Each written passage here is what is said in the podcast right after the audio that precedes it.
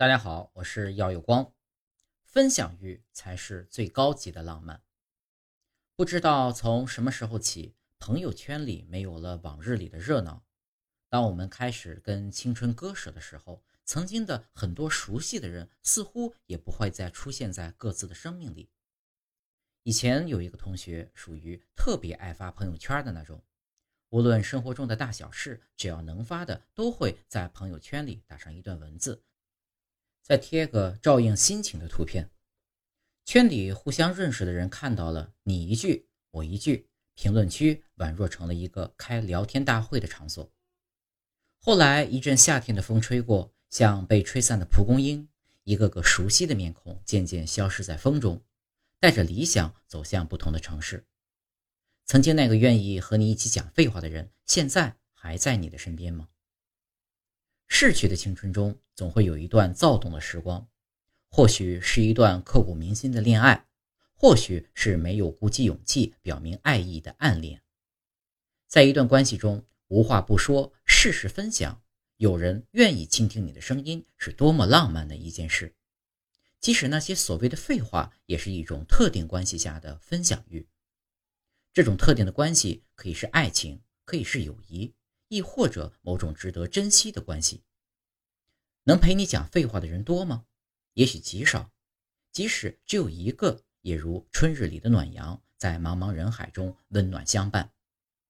他们是光，接受了你所有的情绪，用光驱散其中黑暗的一面。分享和倾听是两种奇妙的东西，又是相辅相成的存在。有个愿意陪你一起讲废废话的人，互相分享。互相倾听，互相给予爱和力量，是多么棒的一件事。有句话说，分享欲是感情最好的保鲜剂。一段关系中，从开始的小心翼翼，到熟悉后的无话不说，再到渐渐变得无话可说时，在这个过程中，分享欲也仿佛过山车一般，到达高峰后，在下降的过程中慢慢消失。分享欲的消失，也往往意味着一段关系的逐渐冷淡。不管承不承认，它都不再能与曾经的热烈相提并论，也不能否认它会彻底的消失。分享欲都像一个带着刻度的温度计，衡量着一段关系的亲密程度。分享欲的消失，意味着爱情的逐渐冷淡。和爱情不同的是，友谊可能已经沉淀下来。即使是偶尔聊天，对关系的影响也不会很大。也有这样一句话说：“分享欲是最高级的浪漫。”一段感情中，分享欲就像粘合剂，会让彼此更好的融入到对方的心中。看到过这样一段话，我认为在一段亲密关系里，分享欲极其重要。爱意的流失也是从分享欲减少开始的。我当然不关心云是什么形状，也不在意路边的奶茶店有没有开门，更不觉得饭煮糊了有什么可拍照的。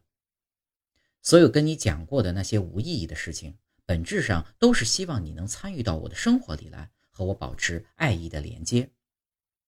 我有一个同事，每天中午吃饭的时候都会拿出手机，首先拍一张照片分享给对象，有时候是点的外卖。有时是带着自己做的饭，也许这只是一件生活里看似平平无奇的小小的行为，却能让人感受到他们两人之间的爱意。再小的事情，我愿意分享给你，而你愿意热烈的给我回复，都是一件能够增进感情而有意义的事情。分享的快乐在于回应，而回应就是传达爱意的桥梁。正如有句话说。分享欲是靠回应来延续的，热情也是，所以没有回应的分享，慢慢也就失去了热情。如果有一天对方什么都不再与你分享，也不再愿意用心回应你的分享，这段关系也许就真的走到头了。所以，有个愿意陪你一起讲废话的人，请记得好好珍惜。